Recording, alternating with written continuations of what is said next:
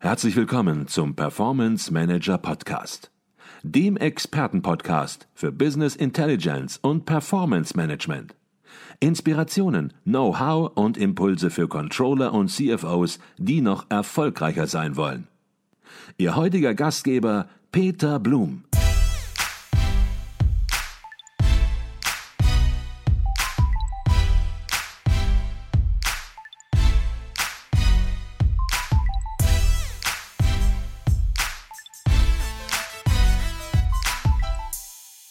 Herzlich willkommen im Performance Manager Podcast. Mein Name ist Peter Blum. Wir haben heute ein spannendes Start-up-Unternehmen zu Gast aus Hannover. 2019 gegründet, äh, hat Data Reasons, so heißt das Unternehmen, eine Software entwickelt, die vor allen Dingen das operative Controlling von B2C-Unternehmen unterstützen soll. Das Controlling soll dabei konkret Hilfestellung erhalten, positive wie negative Trends, zum Beispiel in Vertriebsdaten, zu finden und vor allem deren Ursachen automatisiert zu erklären. Und das Produkt ist jetzt für den deutschen Markt bereit und bei mir ist der Gründer und CEO von Data Reasons. Herzlich willkommen bei uns im Podcast, Timo Trauzen. Ja, danke, dass ich hier sein darf. Herr Trausen, vielleicht können Sie sich zunächst mal vorstellen und auch die junge Unternehmensgeschichte. Ja, danke schön. Ähm, ich bin Timo Treusen, habe zusammen mit meinem Geschäftspartner Gerrit Peek Data Reason zusammen gegründet vor zwei Jahren, was als Idee aus meiner Masterarbeit entstanden ist. Und ähm, ich saß einmal in einem Workshop, in dem es darum ging, das Data Warehouse einer kleinen Versicherung zu entwickeln und zu modellieren. Und habe, wie das bei manchen Workshops so ist, wenn die sieben, acht Stunden dauern, ähm, mit den Gedanken abgeschweift und habe aus dem Fenster geschaut und mir überlegt, wenn das Data Warehouse die Daten so vorbereitet, dass das Controlling möglichst viele Analysen machen kann und das Controlling eigentlich schon weiß, welche Kennzahl gut oder schlecht ist mit welcher Grenze, dass man dann diese Daten auch schon vorberechnet und dem Controlling dementsprechend zur Verfügung stellt, dass also der Controller nicht nur in Rohdaten navigiert, sondern direkt in den Ergebnissen und so ist die Idee entstanden und auch der Name Data Reasons, dass man also nicht in, in den Daten navigiert, sondern in den Gründen, also den Reasons. Mhm. Jetzt habe ich verstanden, Sie saßen da und haben überlegt, Mensch, wie könnte man das Ganze besser machen? Aber man kommt ja jetzt nicht darauf, sofort ein eigenes Unternehmen zu gründen und der Partner ist möglicherweise auch nicht direkt da. Was war da der Impuls sozusagen, dann wirklich in die Gründung zu gehen und dann die Software auch selbst zu entwickeln, die Sie sich vor Augen sozusagen schon ausgemalt haben? Also ich habe es zuerst äh, in meiner Masterarbeit angefangen zu entwickeln, prototypisch mit den Testdaten aus der Firma, in der ich gearbeitet habe und habe dann eben gemerkt, Mensch, das, das ergibt Sinn, das stiftet Mehrwert und habe dann eben durch Zufall das äh, einem Kumpel erzählt, einem Kommiliton und der hat dann gesagt, da würde ich gerne mitmachen, das klingt doch gut und so ist es dann entstanden. Dann mhm. ähm, haben wir gegründet und ähm, ja, jetzt stehe ich hier. Okay, das Unternehmen heißt Data Reasons und die Software heißt ebenso oder hat die Software einen anderen Namen noch? Ja, für die Software an sich haben wir so noch keinen Namen gefunden, deswegen würden wir das auch Data Reasons nennen. Ähm, an sich würden wir es auch als ein Data as a Service betiteln oder einen Datendienst, weil wir eben kein klassisches Dashboard-Tool an sich sind, sondern ein, ein, ja, ein Datendienst. Mhm. Aber ich glaube, es ist gar nicht so verkehrt, das Unternehmen und die Software gleich zu nennen. Wenn Sie nur momentan diese eine Software haben und sich darauf konzentrieren, dann denke ich, bringt alles andere eigentlich nur mehr Verwirrung. Jetzt wollen wir natürlich wissen, was Data Reasons kann, was traditionelle ja, bisher eingeführte Business Intelligence Tools, Reporting Tools, Dashboards nicht können. Genau, also als kleines Beispiel, wenn man sich ein Versicherungsunternehmen vorstellt, in dem man Kennzahlen hat wie Stornierungsquote oder Deckungsbeitrag und verschiedene Attribute, die man untersucht, wie Kundenalter, Region, Produkt, ähm, Sparte oder Kundengeschlecht, ähm, dann fängt klassischerweise ein Controller oder Ver Vertriebscontroller damit an und schaut sich die Standardberichte an, die es jeden Tag oder wöchentlich gibt, ähm, in denen dann beispielsweise Regionen äh, nebeneinander gestellt werden für den Umsatz. Das gleiche mit Produkten und Tarifen. Mhm. Und wenn dann beispielsweise auffällt, dass die Region Ost einen negativen Trend aufweist, dann kann man sich natürlich entweder ähm, damit zufrieden geben oder man möchte in die Daten hineinzoomen. Also entweder es reicht einem zu wissen, Region Ost läuft schlecht, oder man möchte wissen, liegt es an einem bestimmten Produkt, an einem Tarif, an einem Kundenalter und so weiter. Und ähm, was unsere Software macht, ist alle diese Trends automatisiert zu suchen und zu finden und deren Ursachen. Das heißt, ein Vertriebscontroller muss nicht mehr in ein Reporting-Tool schauen, um zu sehen, was lief denn schlecht, und dann manuell in Dashboard-Tools per Drag and Drop sich die verschiedenen Analysen zusammenklicken, sondern bekommt das als Ergebnis, also die Gründe, die Reasons, als Baumdiagramm dargestellt, sodass man direkt durchnavigieren kann. Region Ost läuft schlecht, weil Kundenalter XY mit dem Produkt. Das ist so die Idee dahinter. Mhm. Jetzt sagen Sie, dass das automatisiert sozusagen hochkommt. Auch die Gründe kommen automatisiert hoch. Und Sie sagen auf Ihrer Webseite auch, Ihr Algorithmus findet mehr als zehn Controller sozusagen auf einmal. Ähm, und man fragt sich jetzt natürlich auch im Unternehmen, Mensch, welche Algorithmen, welche Verfahren liegen hm. denn sozusagen unter der Motorhaube dem zugrunde? Weil das ist sicherlich auch eine wichtige Fragestellung, wo man Antworten benötigt, weil ansonsten vertraut man einer Blackbox, was vielleicht auch manchmal ganz sinnvoll sein kann, wenn es in Richtung KI geht, weil man dort nicht alles nachbilden kann. Aber so ein bisschen ein Einblick in die Logik der Software, das wäre vielleicht ganz gut. Können Sie dazu was sagen? Ja, im Prinzip ähm, beruht der Algorithmus darauf, dass der Controller vor den Analysen schon weiß, wo die Grenze von einer Kennzahl ist. Also beispielsweise bei der Stornierungsquote, wenn alles über 20% schlecht ist und alles unter 1% gut, wird dieser Zwischenbereich ignoriert und alles darüber wird und alles darunter wird dann dementsprechend ausgegeben.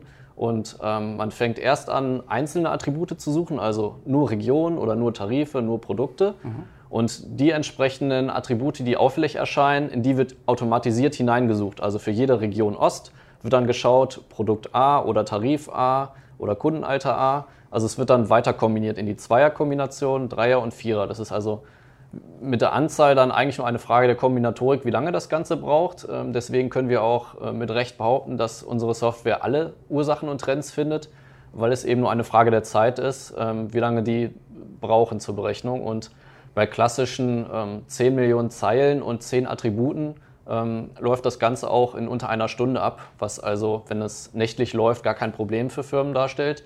Ähm, dementsprechend sind wir da sehr selbstbewusst zu sagen, dass wir da alle Trends und Ursachen finden können. Mhm. Jetzt haben Sie gesagt, das läuft über Nacht möglicherweise, dieser Analyseprozess und die Software stellt dann die Auffälligkeiten der Unternehmensdaten in Baumstrukturen dar, habe ich verstanden. Und in der ersten Ebene dieser Baumstrukturen, da unterscheiden Sie Trends, Peaks und Abweichungen. Vielleicht können Sie dazu was sagen. Wozu eignet sich welcher Einstieg in die Analyse? Genau, also ähm, vielleicht mit dem einfachsten angefangen, mit den Peaks. Wenn man sich das zum Beispiel mit dem Telefonaufkommen in einem Callcenter vorstellt, gibt es ja, wenn man das auf der Zeitachte betrachtet, nicht immer diese ganze waagerechte Linie, sondern auch mal Zacken nach oben oder nach unten. Und das wäre dann so eine Analyse, dass man Peaks findet. Ähm, ist für, ja, für Analysen wie bei, bei Telefondaten sehr interessant. Mhm. Ähm, mit Abweichungen haben wir gemeint, dass es Soll-Ist-Abweichungen sind. Da finden wir vielleicht noch einen passenderen Namen. Also wenn man vorher weiß, 20 Prozent als Stornierungsquote und dann wird einfach verglichen, ist, ist man drüber oder drunter. Und mit Trends ist im Prinzip die lineare Steigung gemeint. Das heißt, wenn man für einen Monat oder ein Jahr sich eine Kennzahl anschaut, wird das Ganze zeitlich geplottet und dann geschaut, steigt das Ganze oder fällt das Ganze. Dass man also Kennzahlen nicht nur ähm, mit einem Plan-Ist-Vergleich äh, vergleicht, weil häufig ja Planwerte vom Vorstand vorgegeben werden und je nachdem, wie realistisch oder gut zu erreichen die sind, ähm, kommt man damit gut hin oder nicht. Und es ist natürlich deutlich angenehmer, dem, der Geschäftsführung auch zu sagen, ja, wir haben die 20% Steigerung nicht ganz geschafft, aber wir steigen linear um 7%, das ist ja auch was. Und so etwas würde man dann herausfinden. Mhm, okay. Ich glaube, ich habe die grundsätzliche Funktionsweise verstanden, aber ich glaube, wir müssen ein bisschen mehr Fleisch noch ranbringen. Vielleicht können Sie an einem konkreten Beispiel mal aufzeigen, wie so eine Analyse unterstützt wird mit ganz konkreten Daten. Ein Case beispielsweise, den Sie durchgeführt haben in einem Unternehmen mit möglicherweise auch echten Daten entsprechend, ja. um einfach zu verstehen, wie dieses Thema der Trends und der Entwicklungen und der Ursachen, die ja vielfältig sein können, ja. wie das zusammenhängt und was für konkrete Arbeitsergebnisse sozusagen morgens dann das Controlling auf dem Schreibtisch vorfinden könnte. Ja. Ähm, wir haben das beispielhaft in einem Autohaus durchgeführt. Das ähm, war dann nicht mit einem Controller, sondern mit dem, mit dem Geschäftsführer. Das ist ja in Autohäusern ein bisschen anders strukturiert. Ähm, und wir haben dann eben Attribute gehabt wie Anzahl der Türen. Ist es ein Kombi? Äh, welche Farbe hat das Auto? Ist es ein äh, Drei- oder Fünf-Türer?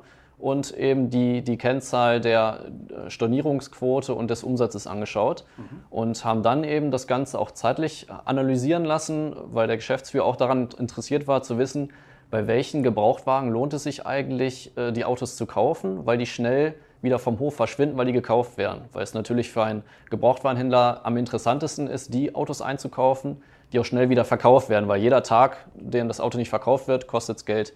Und da haben wir dann ähm, in, in, dem Baumdiagramm eben sehr gut darstellen können, dass beispielsweise ähm, die, die Farbe Gelb ähm, immer schlechter wurde in dem Jahr, also wirklich linear einfach nur gefallen ist. Und ähm, wenn man draufgeklickt hat, äh, hat man eben die zweite Ebene gesehen und da wurde dann gezeigt, das lag beispielsweise vor allem an den Dreitürern und an, dem, an der Kundengruppe unter 30 und ähm, damit konnte dann der Geschäftsführer schon eher was anfangen und sich vorstellen, welche Kundengruppen können das sein oder hatte selbst noch, noch eine Idee, welche Autos wurden überhaupt eingekauft in, äh, in, dieser, ja, in dieser Klasse von Kleinwagen, Gelb und Kundengruppe unter 30 mhm. und konnte dementsprechend dann Maßnahmen ableiten, dass er diese Autos dann nicht mehr kauft weil sie eben zu lange auf dem Hof stehen. Also eine klare Systematik, die sozusagen die Software durchläuft und vorgibt und dann die Ergebnisse zurückbringt.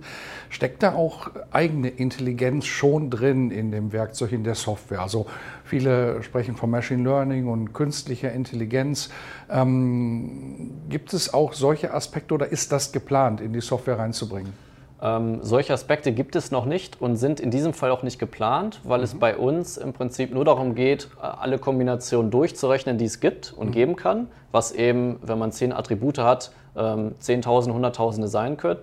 Ähm, eine KI könnte äh, nicht alles durchrechnen, weil an bestimmten Stellen eine KI immer mathematische Unschärfen hat, weil mhm. wir im Prinzip als Eingabe schon brauchen, bei welchen Grenzen ist es gut oder schlecht, müssen wir diese Grenzen nur bis zum Ende durchrechnen. Eine KI könnte jetzt für uns nur noch Unschärfe reinbringen, aber ist natürlich für, für andere Anwendungsfälle besser geeignet. Aber bei uns ähm, hatten wir das Glück, dass wir nur auf die Rechenpower vertrauen müssen. Mhm.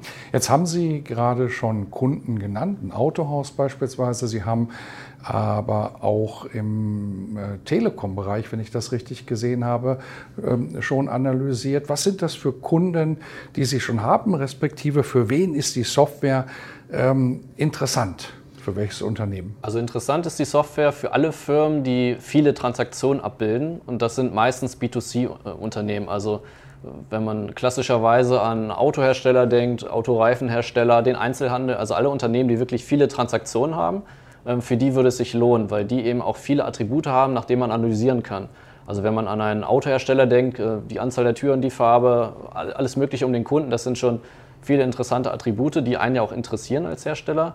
Mhm. Und ähm, für die würde sich am, am, am meisten lohnen. Weniger für Firmen, die beispielsweise zehn große Maschinen im Jahr verkaufen, weil da hat man noch einen ganz anderen Vertrieb und braucht eigentlich kein Vertriebscontrolling. Mhm. Ähm, produktiv zahlende Kunden haben wir leider noch keinen. Wir haben das bei mehreren getestet ähm, und sind jetzt quasi auf der Suche nach dem nach, der, äh, ja, nach dem ersten zahlenden Kunden, dass wir dann auch ähm, ja, Vollzeit für, für unser Startup arbeiten können. Mhm. Jetzt ist es natürlich immer auch so, wie kommen die Daten in Ihr Produkt, in Ihre Software rein? Die liegen natürlich in unterschiedlichsten Datentöpfen, Vertriebsdaten ähm, liegen in Data Warehouses, auch in unterschiedlicher Granularität.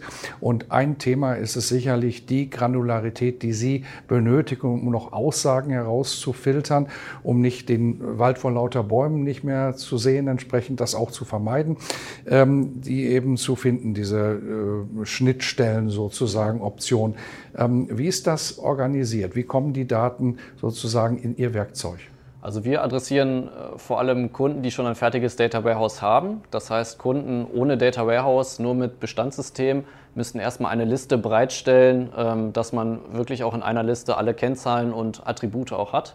Ähm, aber für Firmen, die ein, ein fertiges Data Warehouse haben, die müssten die Liste so oft, wie es analysiert werden soll, eben auf einen Server der Wahl der Firma stellen. Also uns wird dann gesagt, es wird selbst gehostet oder in der Cloud, das wäre uns im Prinzip egal. Mhm. Dort wird unsere Software installiert und jedes Mal, wenn, eine, ja, wenn, wenn die Daten aktualisiert werden, ähm, funktioniert der Algorithmus so, dass die Daten dann neu berechnet werden und abgelegt werden.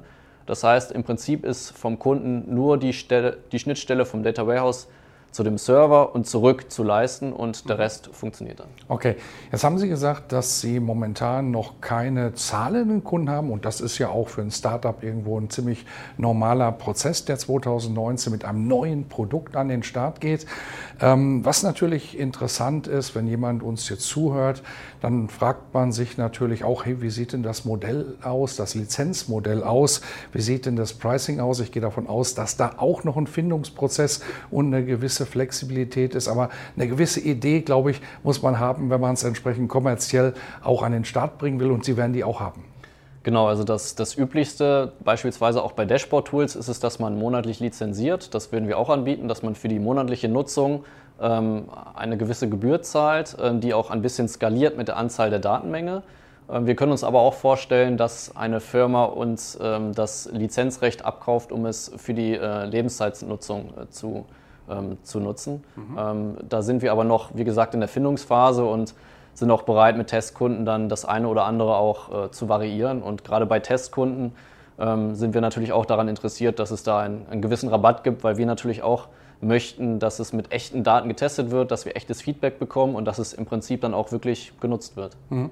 Und vielleicht eben auch für Unternehmen eine spannende Sache, hier mal etwas ausprobieren mit einem Partner, der eben auch noch nicht unbedingt so fertig ist und der ja auch noch schaut, wie man die Dinge letzten Endes ins Unternehmen bringen kann. Da werden auch natürlich mit Sicherheit dann auch weiter Herausforderungen noch auftreten in der Anpassung der Software. Aber das ist ja eben auch das Spannende, das eben gemeinsam mit einem Kunden zu entwickeln, sofern ein Kunde eben auch sagt, Mensch, wir sind bereit, das mit Data Reasons halt anzugehen und eben ein besonderes Projekt sozusagen zu machen, was vielleicht ein bisschen auch Forschungs- und Entwicklungscharakter hat, aber von daher vielleicht auch dann überraschende Ergebnisse hier und da bringt. Wie findet man Sie im Web? Sie haben natürlich eine Webseite. Vielleicht können Sie dazu kurz etwas sagen und auch zu Ihrer Webseite.